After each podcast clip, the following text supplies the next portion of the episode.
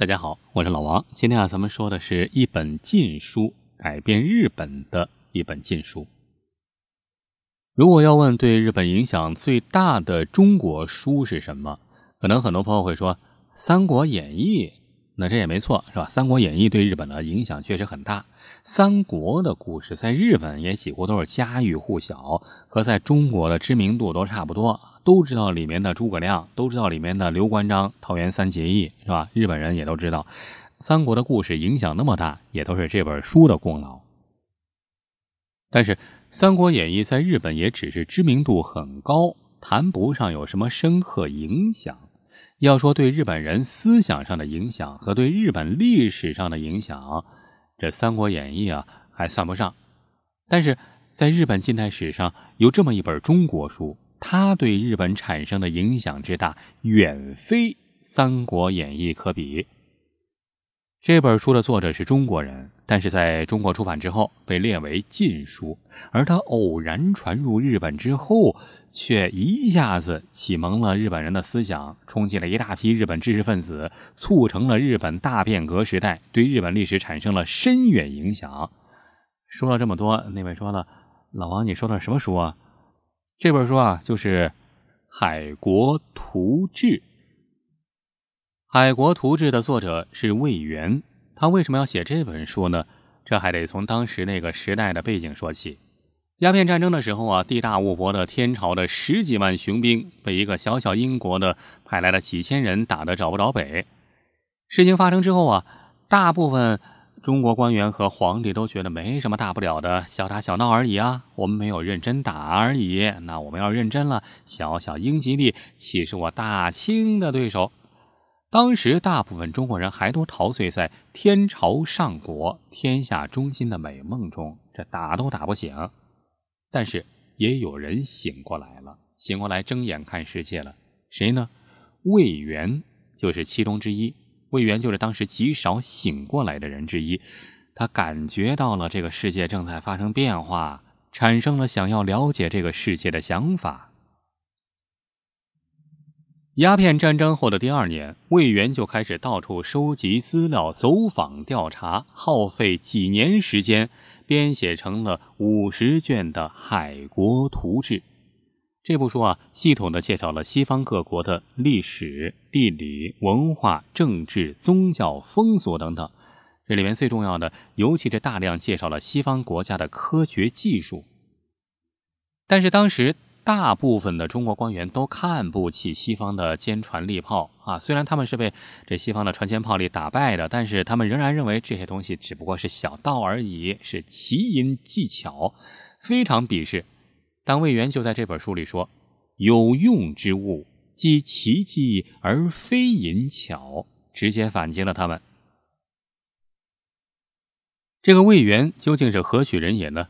简单说一下，魏源呢是湖南人，道光二十五年进士，曾经当过地方官，当过高邮的知州啊，用现在话说，基本上就是地级市市长。后来呢，看不惯清政府的所作所为，就愤而辞职，回家写书去了。他和当时的江苏巡抚林则徐关系很好。一八四一年八月，魏源听说林则徐被发配到新疆伊犁充军了，正好路过镇江，他就赶紧过去迎接。老朋友相见，促膝长谈，议论救国大计。林则徐啊，就把他在广州编辑的《四周志》这部书啊，交给魏源。可能有人奇怪啊。四周志，四周志是什么呢？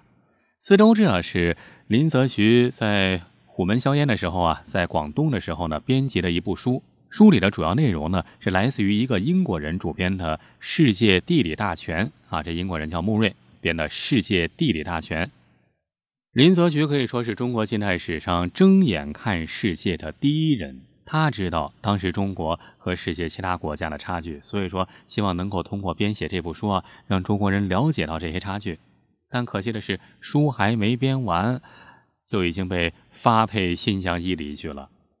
这次在镇江见到了老朋友魏源，林则徐就把在广东编的《四周志》这些资料呢，全都交给魏源，希望魏源能够继续编辑、补充、整理成书。魏源也果真不负林则徐的所托，在四周制的基础上，也广泛搜集外国文献与著述，编辑成书，最终啊修订成了《海国图志》一书。这部书共五十卷，计五十多万字。一八四三年五月，正式在扬州公开发行。一八四七年五月，重新增订为六十卷本之后，再行出版。到了一八五二年，这要差不多十年了。魏源又把这部书增补为一百卷，增补为百卷，于第二年发行。《海国图志》这部书是比较系统的介绍了西方各国的地理、历史、政治状况和先进的科学技术，可以说是国内当时针对西方最详细的一部百科全书。这本书里最著名的一句话是什么呢？就是。是书何以作啊？就是为什么要写这本书呢？为师夷长技以制夷而作啊！这句话太有名了，“师夷长技以制夷”嘛。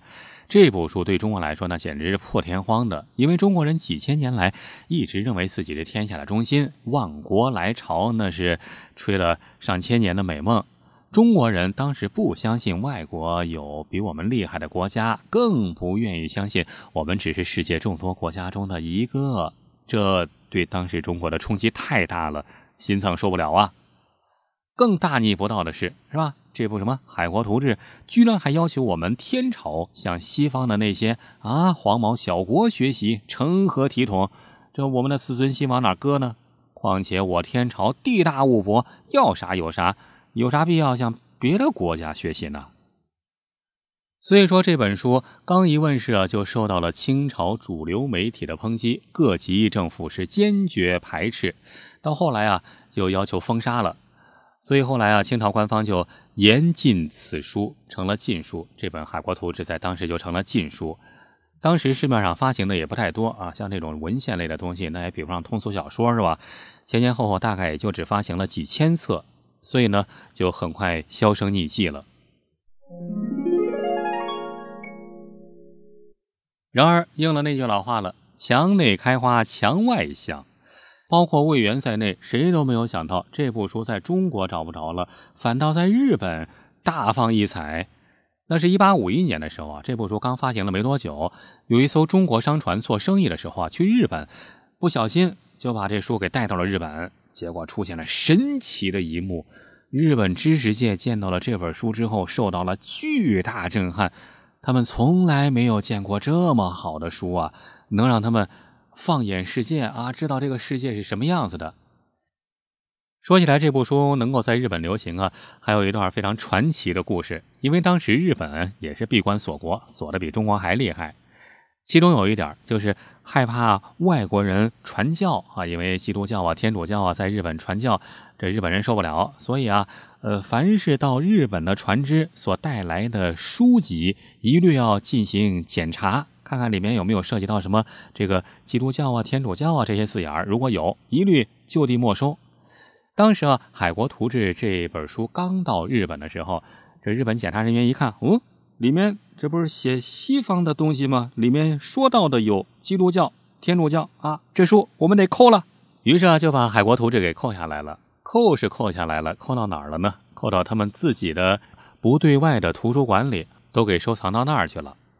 当时啊，还是德川幕府统治日本，德川幕府里面也有知识分子啊，经常来这儿看看有没有什么好书。哎，一看有新书了啊，拿回去看看，一看。太好了，这书这书简直是太好了。因为当时啊，德川幕府也正在希望了解西方，了解这个世界，所以啊，见到这本书之后啊，慢慢的也就改变了以往的方针，不再是《海国图志》为禁书，正式批准《海国图志》在日本可以公开发售。在一八五四年到一八五六年，仅仅三年时间里，日本出版的《海国图志》就有二十一种版本，刊印的数量巨大。可是这么多本全都被一抢而光啊！市场上供不应求，最缺货的时候，价格涨了两倍，还是找不着。《海国图志》到了日本之后，不仅影响了大批日本普通民众和有识之士，更影响了一批后来对日本历史产生了重大影响的人物，比如明治维新三杰，号称明治维新三杰的西乡隆盛、木户孝允，还有伊藤博文啊。后面这两位都是在上私塾的时候学习海国图志受到的思想启蒙。而办这个私塾的人，也就是刚才说的木户孝允、伊藤博文的老师，名字叫吉田松阴，他是日本明治维新时代影响力最大的知识分子之一。他就是因为读了《海国图志》，发现是本神书啊，才把它定为自己私塾的教科书。日本历史上还有一个他们自己认为最伟大的知识分子，叫福泽谕吉。他在游历欧美之后，也写出了一本书，叫《西洋世情》。啊，这部书是启蒙了几乎整个日本，而这部书是在一八六六年才问世的，比《海国图志》啊足足晚了十好几年。在此之前，第一次深刻启蒙日本人的就是《海国图志》，而福泽谕吉本人同样是《海国图志》的读者。历史也真是会开玩笑啊！一个中国人写的书启蒙不了中国人，却启蒙了日本人。最后啊，再说说魏源。魏源在晚年的时候啊，由于心灰意冷，就遁入空门啊，到寺里面，嗯，没有出家，就到寺里面就潜心研究佛学，静坐参禅，拒见任何来客。一八五七年死于杭州，终年六十四岁。